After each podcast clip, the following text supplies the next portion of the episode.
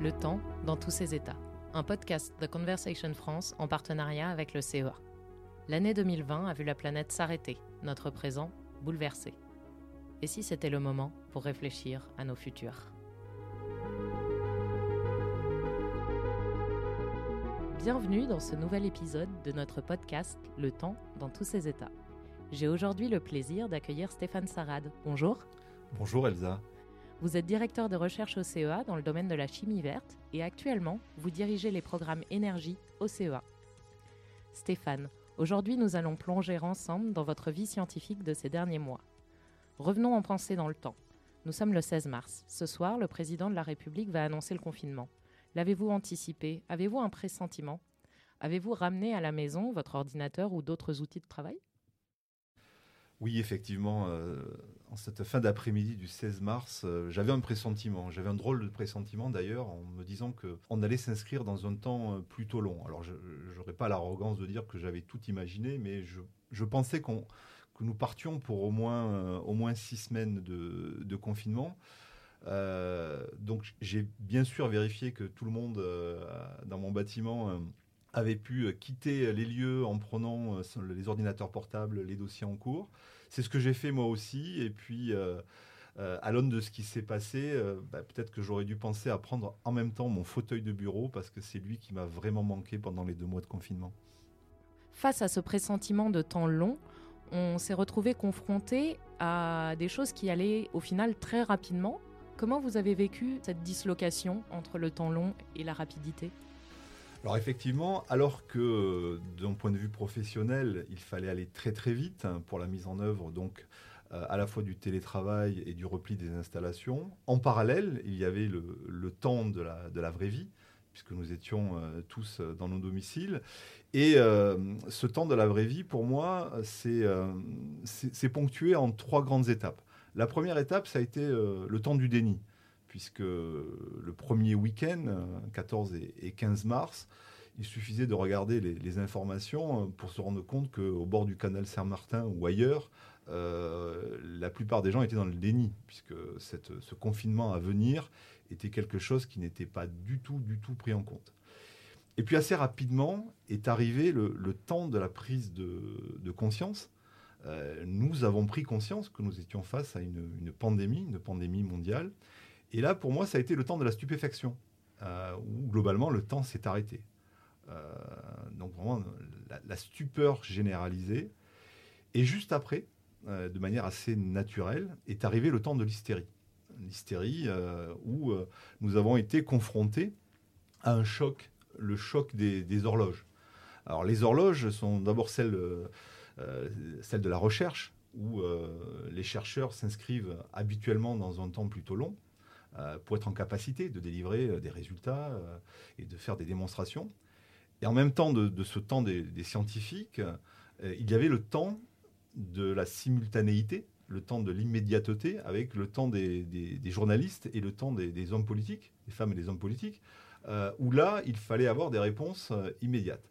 Et c'est ce qui m'a peut-être le plus, le plus perturbé à cette période-là, c'est que l'image des, scientifiques s'est retrouvé pour moi profondément ébranlé, puisque nous avions globalement euh, deux familles. La famille des chercheurs qui avaient euh, la vérité révélée et qui, euh, sur la base de leur pressentiment, de leur bon sens, affirmaient avoir des molécules miracles pour sauver tout le monde. Et en même temps, il y avait des scientifiques qui, dans une démarche scientifique, expliquaient que bah, faudrait attendre un peu de temps pour pouvoir démontrer et trouver une parade. Et ça, je pense que c'est totalement inaudible pour, les, euh, pour nos concitoyens, puisque euh, quand euh, les chercheurs ne sont pas capables de se mettre d'accord, pour moi, ça, a démontré de l'incapacité à pouvoir prendre en compte ce, phénomène. Et je dirais même, ça a aggravé ce, sentiment de, de, d'abandon que certaines personnes, notamment de mon entourage, euh, m'ont indiqué en disant mais de toute façon les chercheurs globalement, euh, en gros, à quoi ça sert dans ces périodes de crise? Donc Stéphane, est-ce que cette période a changé votre manière de voir votre métier de chercheur? Cette période a été euh, effectivement riche en termes de, de réflexion personnelle, plus que je ne l'aurais imaginé d'ailleurs. Oui, ça a changé, ça a changé beaucoup de choses. La première chose, c'est ce sentiment d'impuissance, se dire on est chercheur et face à une crise de cette ampleur, de se dire mais qu'est-ce qu'on peut faire? Comment, comment réagir, comment agir? N'étant pas ni biologiste euh, ni épidémiologiste, enfin, c'était pas naturel. Euh, si dans une situation de crise de cette ampleur, euh, les chercheurs ne sont pas capables d'apporter des réponses concrètes, immédiates, mais aussi d'être capables d'expliquer qu'il faut nous laisser du temps pour pouvoir démontrer, pour pouvoir gérer des situations de cette ampleur-là, ça, ça me paraît très important. Donc euh, ça a questionné chez moi la notion du sens et la notion de l'utilité. C'est aussi pour ça que beaucoup d'entre nous nous sommes inscrits dans des actions euh, très concrètes euh, pour essayer de participer à, l'effort collectif. Et alors, est-ce que ça a changé le fond de votre travail? Vous n'êtes pas biologiste, épidémiologiste ou virologue. Est-ce que vous avez embrassé professionnellement la crise du Covid oui, je pense que quels que soient nos, domaines, euh, nos domaines euh, professionnels ou domaines de recherche, nous avons tous été euh, amenés à travailler et à réfléchir différemment du fait du confinement et de la, crise Covid. Alors moi, à titre personnel, j'ai vécu une expérience tout à fait intéressante et marquante, puisque en plus de mon travail, je dirais, de, programmation de, la recherche pour les énergies bas carbone au CEA, euh, vous l'avez évoqué, je suis directeur de recherche dans le domaine de, la chimie verte. Et euh, très rapidement, les, chercheurs de ma communauté euh, se sont renseignés en disant mais comment on peut aider? Bien sûr, nous ne sommes pas biologistes, nous ne sommes pas épidémiologistes, mais nous travaillons sur des, procédés, des, produits permettant à la fois de peut-être mieux étudier le coronavirus, mais aussi d'apporter des parades rapidement pour gérer la situation de, crise et d'hystérie que j'évoquais tout à l'heure, notamment sur la, pénurie de masques, la pénurie de respirateurs. Euh. Est-ce que vous pouvez nous en dire plus sur ces produits qui permettent de stériliser des instruments? Alors en fait, euh, ça fait maintenant 25 ans que je travaille dans le domaine des fluides supercritiques. Donc les fluides supercritiques, c'est un, terme un peu barbare, mais qui recouvre une réalité tout à fait, tout à fait simple. C'est-à-dire que nous allons prendre du CO2, nous allons monter un petit peu en pression et en température. Et ce CO2 ne sera plus gazeux, il ne sera plus liquide, il sera dans une phase particulière qui, euh, est dite la phase supercritique. Depuis maintenant 30 ans, le CO2 supercritique est une alternative intéressante pour extraire des molécules.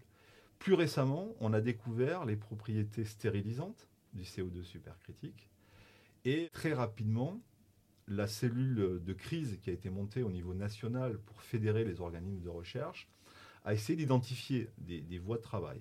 Et une voie de travail est arrivée assez, euh, assez naturellement sur la stérilisation des masques, le recyclage et la stérilisation des masques par CO2 supercritique.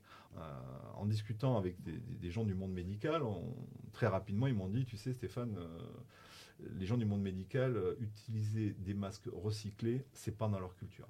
Donc ça va être très compliqué de leur faire accepter le fait d'utiliser, euh, et c'est leur quotidien, hein, plusieurs fois par jour, changer de masque avec des masques recyclés.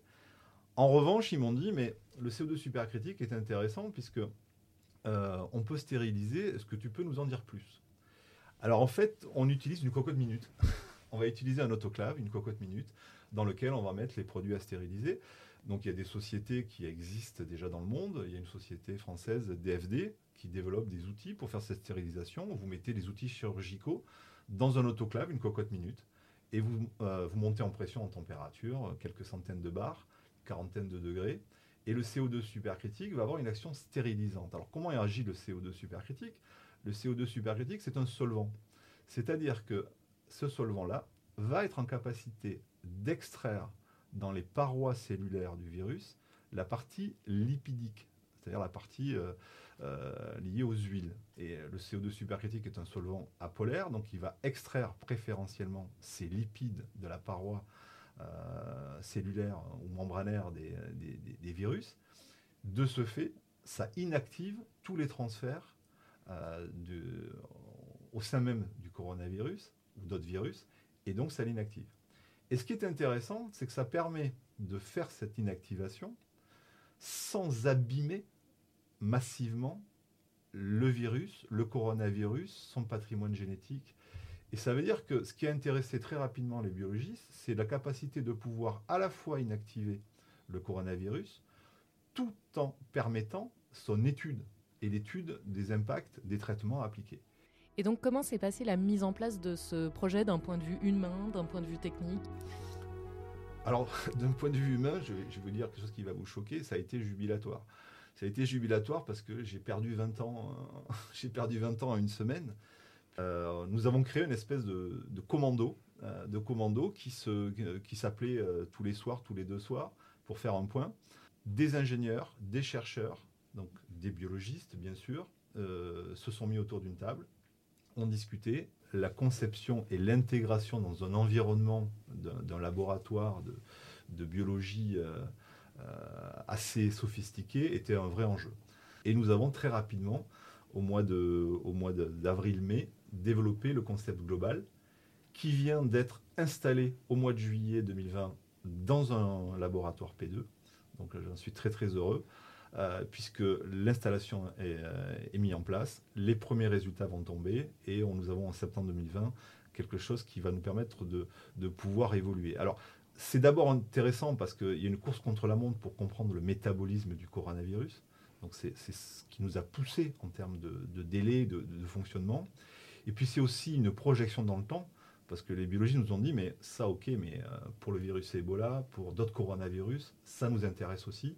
Donc on s'inscrit aussi dans un temps long euh, en termes de développement qui aura des impacts, euh, on l'espère, importants sur euh, la, recherche et le développement et la compréhension des mécanismes autour du coronavirus.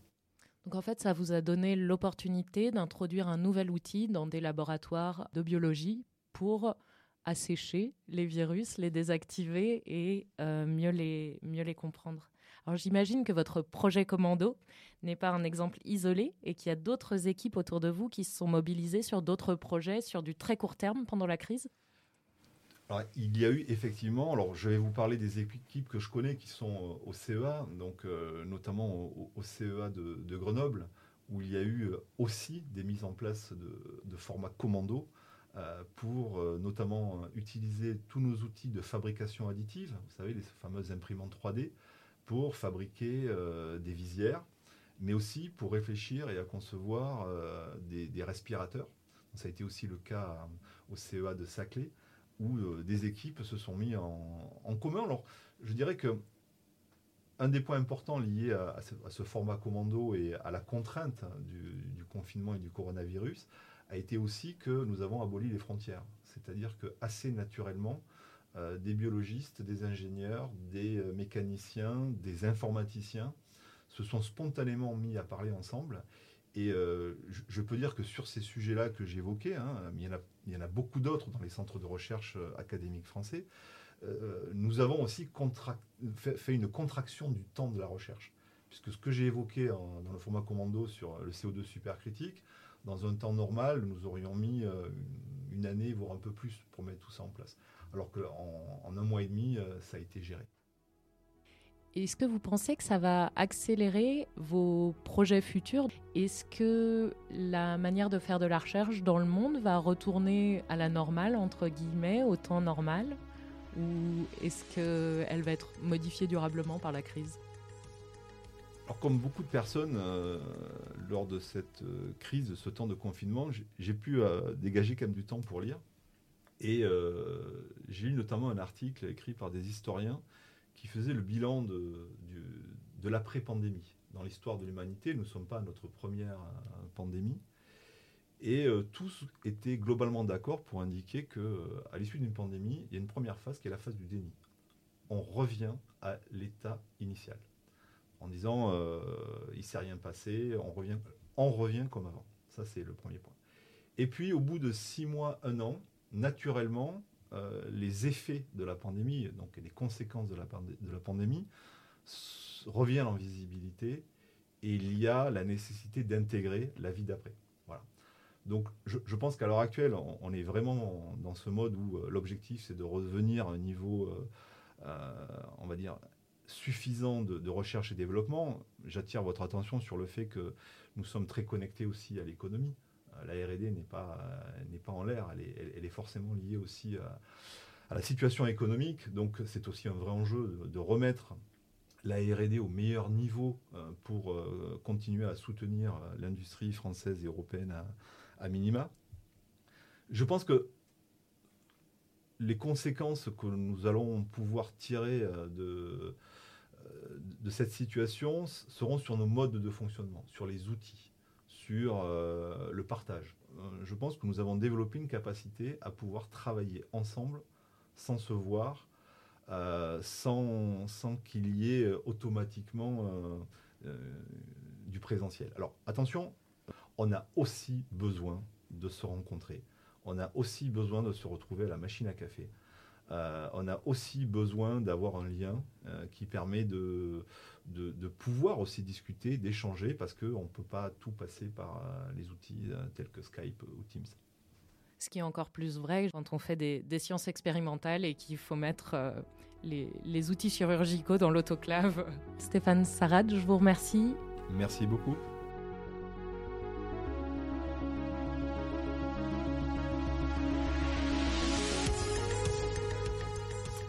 C'était Le Temps dans tous ses états, une série d'entretiens menés par Elsa Couder et Benoît Tonson.